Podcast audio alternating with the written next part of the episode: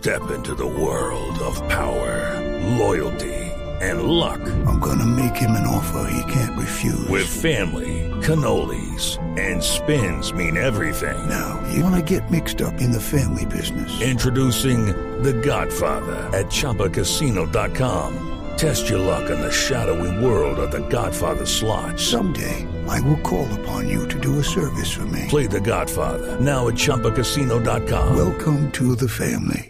No purchase necessary. VGW Group. Void where prohibited by law. 18 plus. Terms and conditions apply. Boombox. Hola, soy Joana Galvis y en este recorrido por el mundo les contamos la iniciativa que tienen en Reino Unido para reducir el número de días laborales, pero con el mismo sueldo. Un solo cargador para todos los dispositivos, la medida que Europa aplicará para hacerle frente a los desechos electrónicos. Y la cumbre de las Américas sigue su desarrollo, llegan los mandatarios, comienzan los guiños. En el evento se hablará de migración mientras una gran caravana comenzó su camino por México rumbo a Estados Unidos. Reporte de de Brasil sobre la desaparición de un periodista británico y un experto brasileño en temas indígenas. Esto y más a continuación. Pero antes, no olvide escuchar este y otros podcasts de Blue Radio en Spotify, Deezer y demás plataformas. Active las notificaciones y sea el primero en disfrutar de nuestros contenidos. Comenzamos en Reino Unido. 70 empresas empezaron esta semana con un experimento. Todos sus empleados tendrán cuatro días de trabajo con las mismas horas y el mismo sueldo. La exigencia es mantener la misma productividad. Silvia Carrasco. Son 70 empresas que juntas reúnen más de 3.300 empleados, las que se someten al experimento. Todos sus empleados comenzarán a trabajar a partir de esta semana y por seis meses solo cuatro jornadas en su horario habitual, sin disminución del salario y con el compromiso de mantener la productividad. El proyecto que luego se extenderá a Escocia y a España está organizado por las universidades de Cambridge, Oxford y además del Boston College y su hipótesis de trabajo es que los trabajadores más felices van a mejorar la productividad de las empresas. Entre las 70 organizaciones que se han sumado hay empresas de educación, de consultoría, grupos bancarios, grupos tecnológicos, pero también comercio minorista. Los investigadores van a observar cómo los empleados responden a tener un día libre adicional a la semana. Van a estudiar la evolución de factores como el estrés, la satisfacción con la vida, la salud, el sueño, el uso de la energía y también los viajes. Gracias Silvia y seguimos en Europa porque ese continente es el primer lugar del mundo donde se impondrá un único cargador para todos los dispositivos, una medida que pese a la oposición de algunos fabricantes supondrá un enorme ahorro para los consumidores de los 27 países que conforman el bloque y además se hace frente a los desechos electrónicos. Enrique Rodríguez. El acuerdo alcanzado hoy por los países de la Unión Europea y los negociadores del Parlamento Europeo supone que como muy tarde, en el otoño de 2024, habrá en el bloque de los 27 un cargador único y universal para teléfonos inteligentes, tabletas y dispositivos portátiles. El elegido es el USB de tipo C, que se caracteriza por tener un tamaño pequeño y sobre todo porque es un conector totalmente reversible. Eso quiere decir que no habrá manera de colocar el cable del revés. Este proyecto había enfrentado la oposición feroz del gigante tecnológico Apple, que defendía su tecnología de carga y conexión, conocida como Lighting, y que no era compatible con ninguna otra marca de dispositivos electrónicos. En la nota de prensa que ha publicado hoy la Unión Europea se señala que los consumidores ya no van a necesitar un dispositivo y cable de carga diferente cada vez que compren un nuevo aparato. De hecho, podrán elegir la compra sin cargador si así lo estiman conveniente y podrán usar un cargador para todos sus dispositivos electrónicos, portátiles, pequeños y medianos. Además, el Parlamento destacó que la velocidad de carga será armonizada para dispositivos que admiten carga rápida, lo que permite a los usuarios cargar sus dispositivos a la misma velocidad con cualquier cargador compatible. Muy bien, Enrique, y siguen llegando los mandatarios a la Cumbre de las Américas en Los Ángeles, California.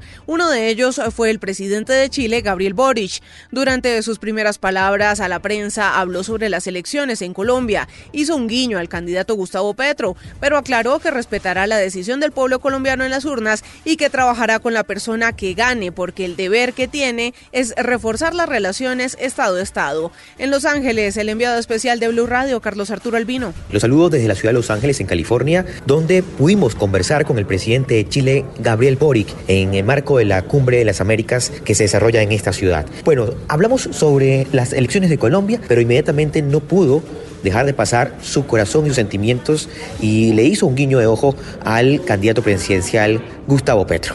¿Ha hablado con alguno de los dos sobre el tema migratorio? ¿Ha hablado, ha tenido acercamiento en estos últimos días? Por lo primero, bueno, ustedes saben dónde está nuestro corazón, pero eh, nosotros vamos a respetar la decisión del, de, de, del pueblo colombiano como, como corresponde. Y insisto, más allá de mis preferencias personales o nuestras afinidades políticas, que ustedes conocen, tenemos el deber de tener una relación de Estado-Estado. Yo he conversado con Gustavo Petro anteriormente, no ahora en el marco de eh, la segunda vuelta. ¿no? Bueno, el presidente chileno también se refirió que no ha hablado con el candidato Rodolfo Hernández, a quien se le olvidó el nombre por un momento, trató de nombrar a Fico, luego se equivocó y volvió a retomar de que era Rodolfo Hernández con quien no había conversado.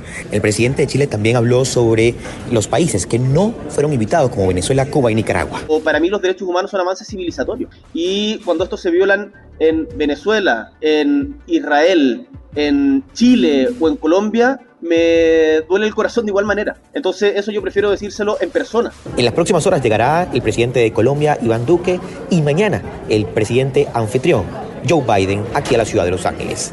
Desde California, Carlos Arturo Albino, Blue Radio.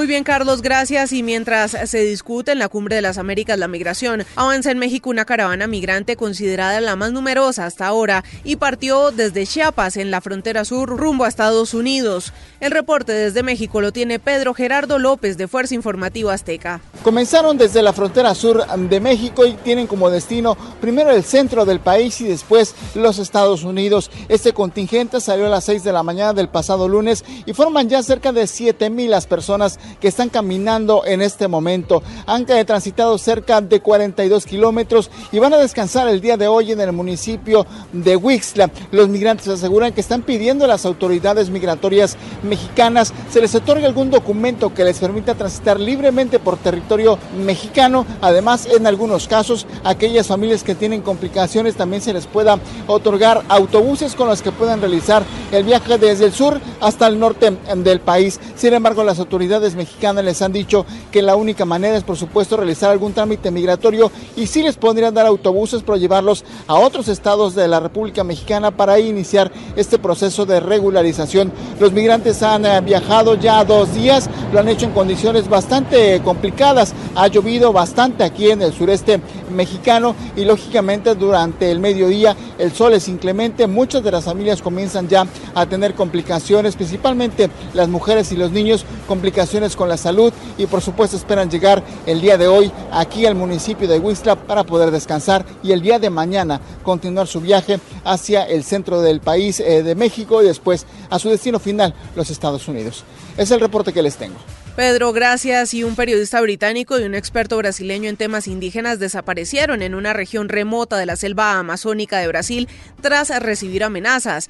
El presidente Jair Bolsonaro calificó de aventura no recomendable la expedición que realizaban, afirmando que incluso pueden haber sido ejecutados. El reporte desde Manaus con Luis Enrique Almeida de la cadena aliada Bandeirantes. El indigenista brasileño Bruno Araújo y el periodista inglés y corresponsal del periódico Guardian, Don Phillips, fueron vistos por última vez el domingo en el Valle de Javari, el interior del estado de Amazonas, cuando realizaban un viaje entre la comunidad de Ribeirinha São Rafael a la ciudad de Atalaya do Norte.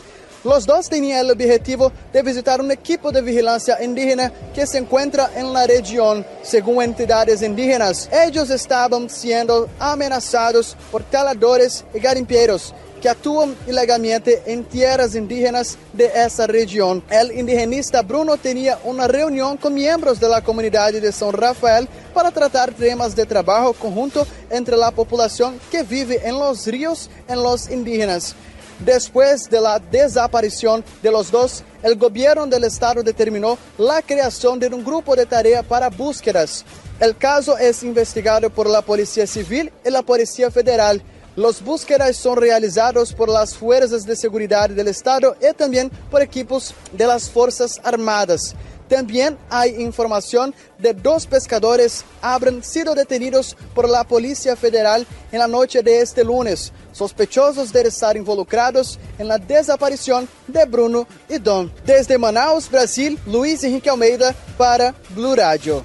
Gracias Enrique y no olvide escuchar este y otros podcasts de Blue Radio en Spotify, Deezer y demás plataformas. Active las notificaciones y disfrute de nuestros contenidos en cualquier lugar y momento del día.